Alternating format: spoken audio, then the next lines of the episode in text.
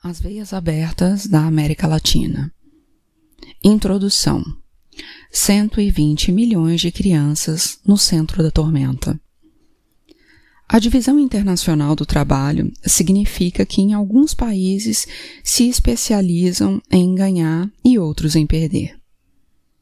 Nossa comarca no mundo, que hoje chamamos América Latina, foi precoce Especializou-se em perder desde os remotos tempos em que os europeus do Renascimento se aventuraram pelos mares e lhe cravaram os dentes na garganta. Passaram-se os séculos e a América Latina aprimorou suas funções.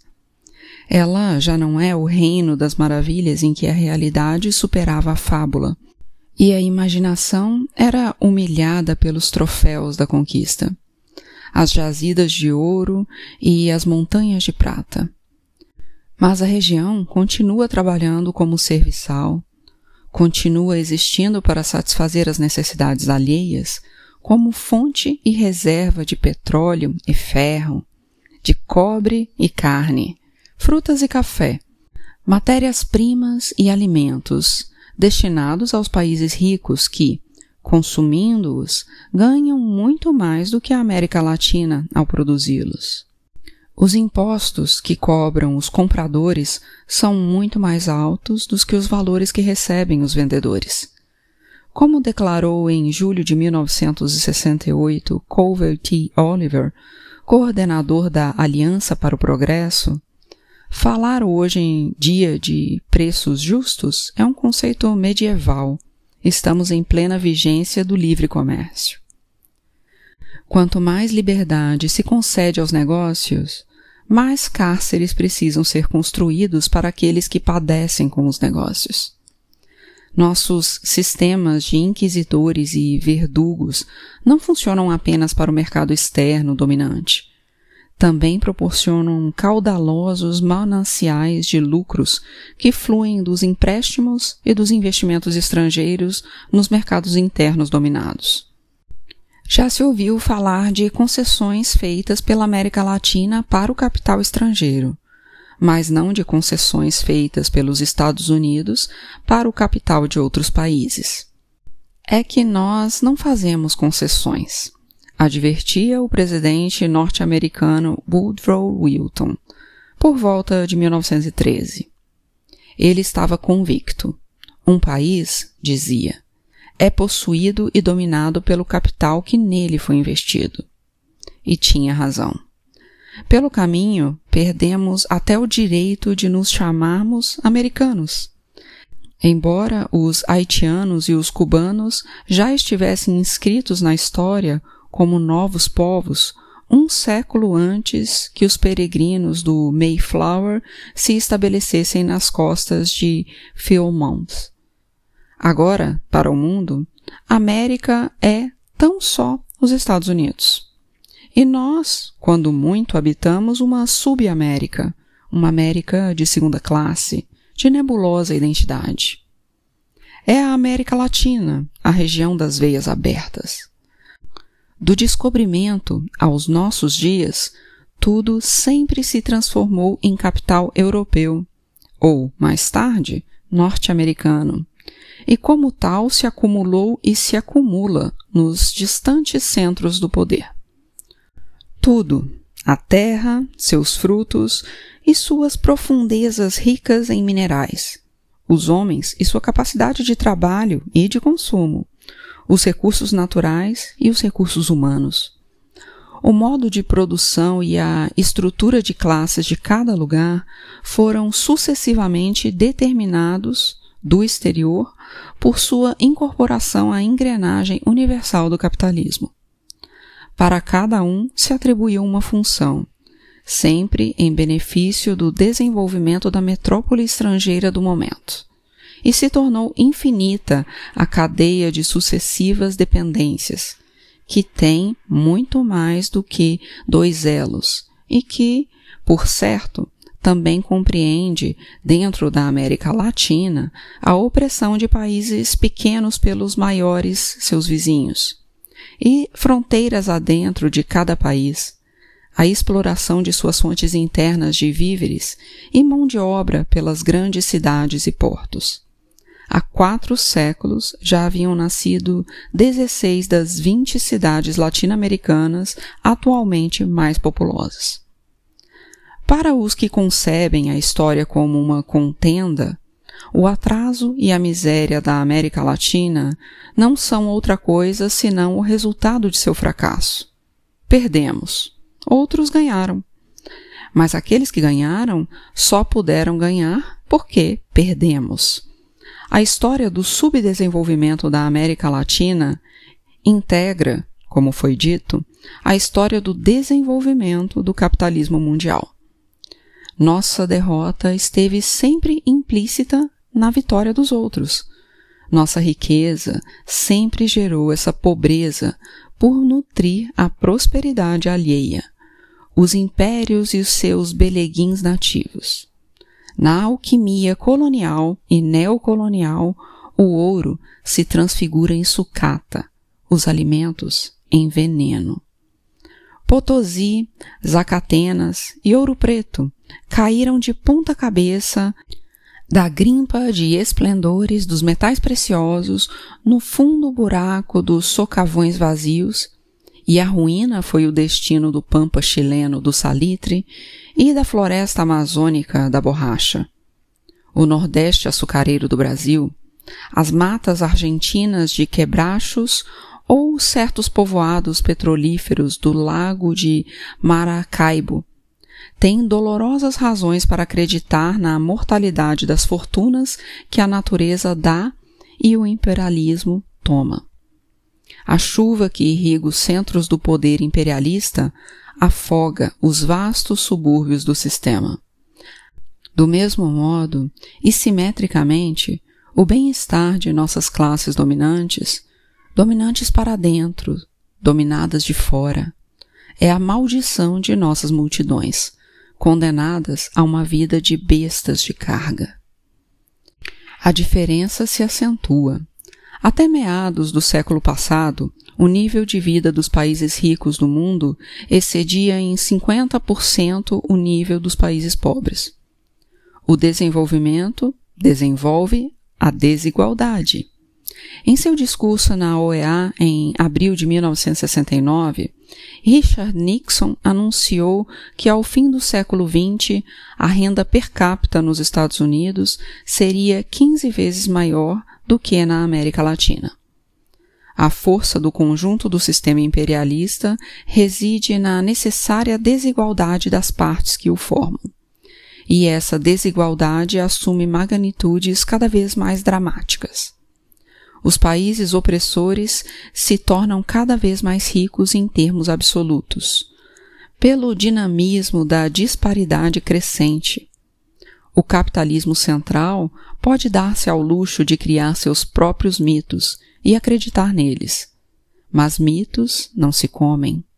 Bem sabem os países pobres que constituem o vasto capitalismo periférico a renda média de um cidadão norte-americano é sete vezes maior do que a de um latino-americano e aumenta num ritmo dez vezes mais intenso. E as médias enganam, a julgar pelos insondáveis abismos que se abrem ao sul do Rio Bravo, entre os muito pobres e os poucos ricos da região. No topo, 6 milhões de latino-americanos, segundo as Nações Unidas, obtiveram uma renda igual a 140 milhões de pessoas situadas na base da pirâmide social. Há 60 milhões de camponeses cuja fortuna não ultrapassa 25 centavos de dólar ao dia. No outro extremo, as proxenetas da desgraça dão-se ao luxo de acumular 5 bilhões de dólares em suas contas particulares na Suíça e nos Estados Unidos.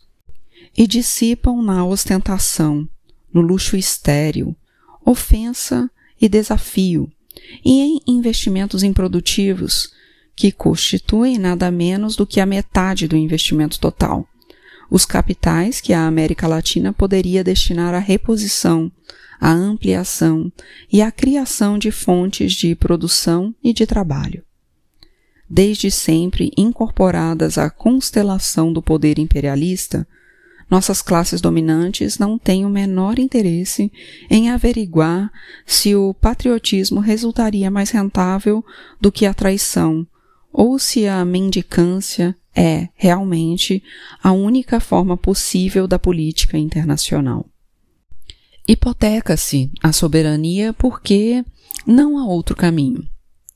Os álibis da oligarquia deliberadamente confundem a impotência de uma classe social com o suposto destino vazio de cada nação.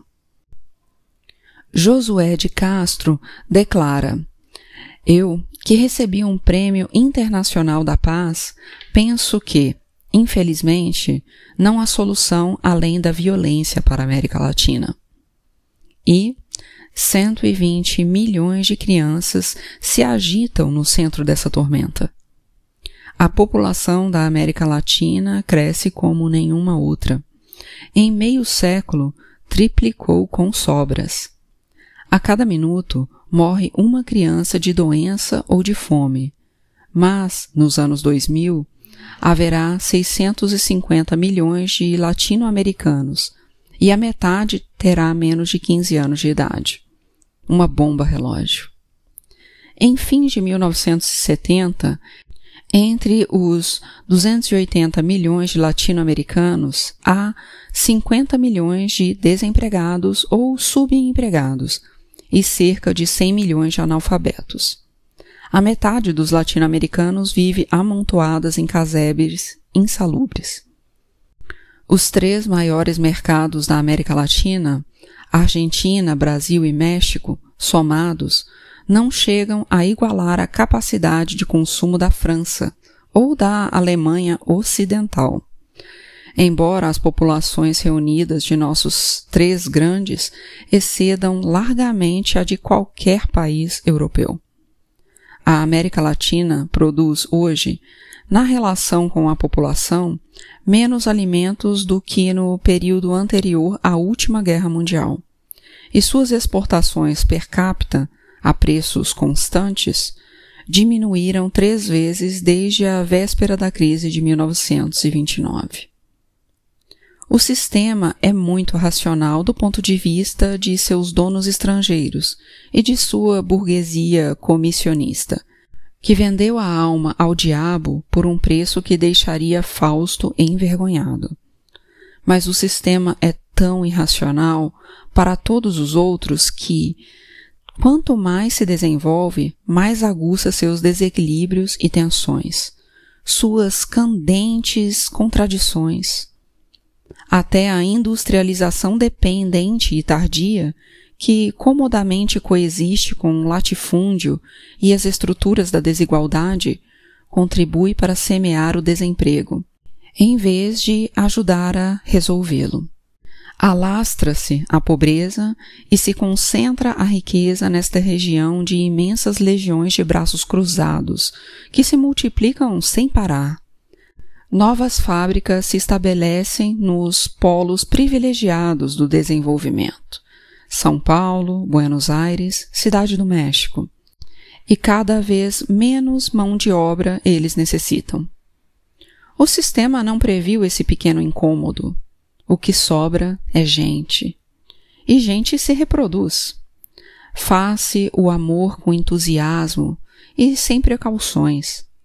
Cada vez resta mais gente à beira do caminho, sem trabalho no campo onde o latifúndio reina com suas gigantescas terras improdutivas, e sem trabalho na cidade, onde reinam as máquinas, o sistema vomita homens. As missões norte-americanas estelerizaram as mulheres e semeiam pílulas, diafragmas, DIUs, preservativos e calendários marcados, mas colhem crianças Teimosamente, as crianças latino-americanas continuam nascendo, reivindicando o seu direito natural de ter um lugar ao sol nessas terras esplêndidas, que poderiam dar a todos o que a quase todos negam. no princípio de novembro de 1968, Richard Nixon constatou em voz alta que a Aliança para o Progresso completara sete anos de vida e, no entanto, agravara-se a desnutrição e a escassez de alimentos na América Latina. Poucos meses antes, em abril, George W. Ball escrevia na Live: Ao menos nas próximas décadas, a insatisfação das nações mais pobres não significará uma ameaça de destruição do mundo. Por vergonhoso que seja, durante gerações o mundo tem sido dois terços pobre e um terço rico. Por injusto que seja, é limitado o poder dos países pobres. Ball tinha encabeçado a delegação dos Estados Unidos à primeira Conferência do Comércio e Desenvolvimento, em Genebra, e votara contra nove dos doze princípios gerais aprovados pela Conferência, com o objetivo de atenuar as desvantagens dos países subdesenvolvidos no comércio internacional. São secretas as matanças da miséria na América Latina. A cada ano, silenciosamente, sem estrépito algum, explodem três bombas de Hiroshima sobre esses povos que têm o costume de sofrer de boca calada. Essa violência sistemática, não aparente, mas real, vem aumentando. Seus crimes não são noticiados pelos diários populares mas pelas estatísticas da FAO. Ball diz que a impunidade ainda é possível, porque os pobres não podem desencadear a guerra mundial. Mas o império se preocupa. Incapaz de multiplicar os pães, faz o possível para suprimir os comensais.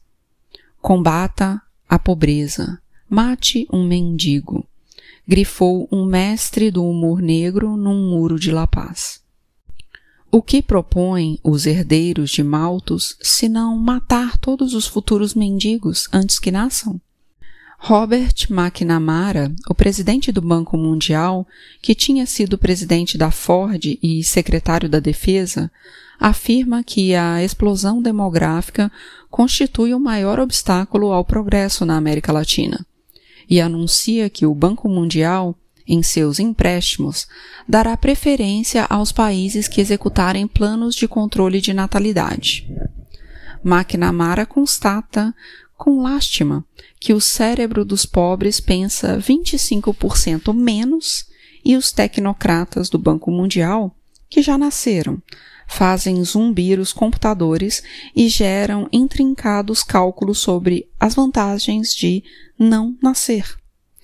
Se um país em desenvolvimento, que tem uma renda per capita média de 150 a 200 dólares anuais, puder reduzir sua fertilidade em 50% num período de 25 anos, ao cabo de 30 anos, sua renda per capita, quando menos, será 40% superior ao nível que teria alcançado sem reduzir os nascimentos e duas vezes maior ao cabo de 60 anos, assegura um dos documentos do organismo. Tornou-se célebre a frase de Lyndon Johnson: cinco dólares investidos contra o crescimento da população são mais eficazes do que 100 dólares investidos no crescimento econômico. Dwight Eisenhower prognosticou que se os habitantes da Terra continuarem a se multiplicar no mesmo ritmo, não só se aguçará o perigo da revolução, como também se produzirá uma degradação no nível de vida de todos os povos, o nosso, inclusive. Os Estados Unidos não sofrem, fronteiras adentro, o problema da explosão demográfica, mas se preocupam como ninguém em difundir e impor o planejamento familiar aos quatro pontos cardeais. Não só o governo, também Rockefeller e a Fundação Ford padecem de pesadelos por causa dos milhões de crianças que avançam como lagostas dos horizontes do terceiro mundo. Platão e Aristóteles ocuparam-se do tema antes de Malthus e McNamara. Em nosso tempo, contudo, toda essa ofensiva universal cumpre uma função bem definida. Quer justificar a desigual distribuição de renda entre países e entre classes sociais, quer convencer os pobres de que a pobreza é consequência dos filhos que não evitam, e opor um dique ao avanço da fúria das massas em movimento e rebelião. No Sudeste Asiático, os dispositivos intrauterinos competem com bombas e metralhadoras no esforço de deter o crescimento da população no Vietnã. Na América Latina, é mais higiênico e eficaz matar guerrilheiros no útero do que nas montanhas ou nas ruas. Diversas missões norte-americanas esterilizaram milhares de mulheres na Amazônia embora seja esta a zona habitável mais deserta do planeta. Na maior parte dos países latino-americanos, não sobra gente, falta. O Brasil tem 38 vezes menos habitantes por quilômetro quadrado do que a Bélgica. O Paraguai, 49 vezes menos do que a Inglaterra. O Peru, 32 vezes menos do que o Japão. O Haiti, e El Salvador, formigueiros humanos da América Latina, têm uma densidade populacional menor do que a da Itália. Os pretextos invocados ofendem a inteligência, as intenções reais incendeiam a indignação. Afinal, não menos da metade dos territórios da Bolívia, Brasil, Chile, Equador, Paraguai e Venezuela não está habitado por ninguém. Nenhuma população latino-americana cresce menos do que a do Uruguai, país de velhos, e, no entanto, nenhuma outra nação tem sido tão castigada em anos recentes por uma crise que parece arrastá-la para o último círculo dos infernos. O Uruguai está vazio, e suas férteis pradarias poderiam dar de comer a uma população infinitamente maior do que aquela que hoje, em seu próprio chão, sofre tantas penúrias. Há mais de um século, um chanceler da Guatemala sentenciou profeticamente: Será curioso que no seio dos Estados Unidos, de onde nos vem o mal, nascesse também o remédio morta e enterrada a Aliança para o Progresso, o Império propõe agora, com mais pânico do que generosidade, resolver os problemas da América Latina, eliminando de antemão os latino-americanos. Em Washington, já se suspeita que os povos pobres não prefiram ser pobres. Mas não se pode querer o fim sem querer os meios. Aqueles que negam a libertação da América Latina negam também o nosso único renascimento possível e, de passagem, absolvem as estruturas em vigência. Os jovens se multiplicam, levantam-se, escutam. O que lhes oferece a voz do sistema? O sistema se expressa numa linguagem surreal, propõe evitar os nascimentos nessas terras vazias. Opina que faltam capitais em países onde os capitais estão sobrando e são desperdiçados. Chama de ajuda a ortopedia deformante dos empréstimos e a drenagem de riquezas que os investimentos estrangeiros provocam Convoca os latifundiários para fazer a reforma agrária e a oligarquia para pôr em prática a justiça social. A luta de classes não existe, decreta-se. Sobretudo por culpa dos agentes estrangeiros que a incitam. Mas, em troca, existem as classes sociais, e há a opressão de umas pelas outras, dá-se o nome de estilo ocidental de vida.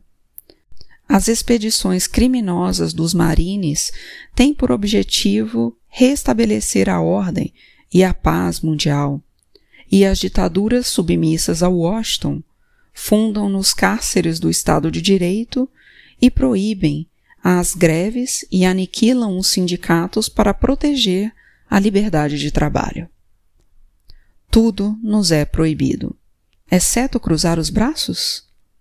A pobreza não está escrita nas estrelas.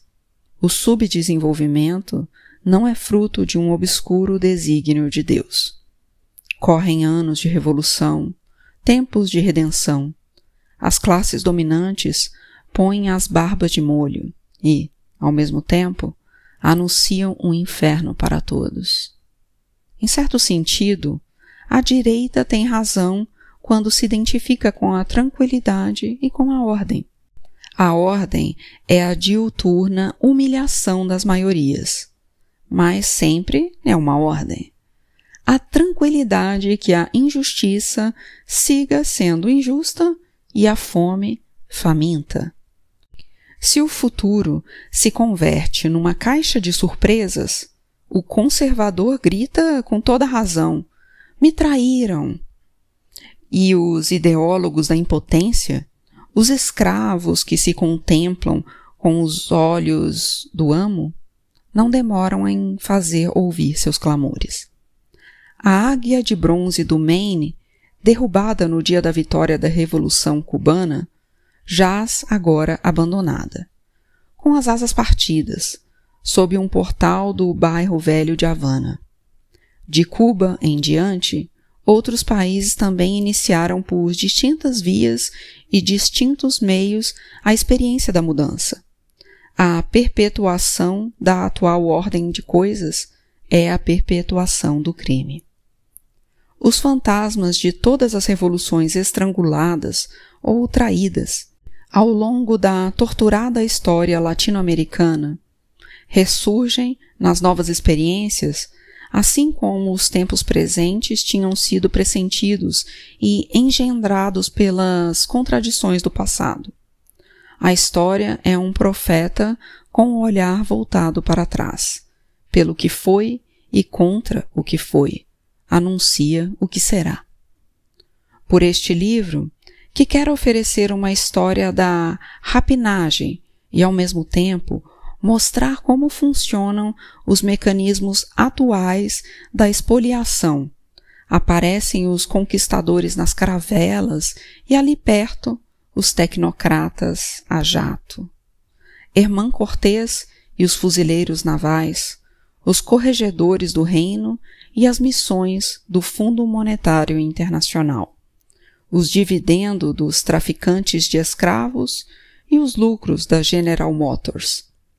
Também os heróis derrotados e as revoluções de nossos dias, as infâmias e as esperanças mortas e ressurrectas, os sacrifícios fecundos.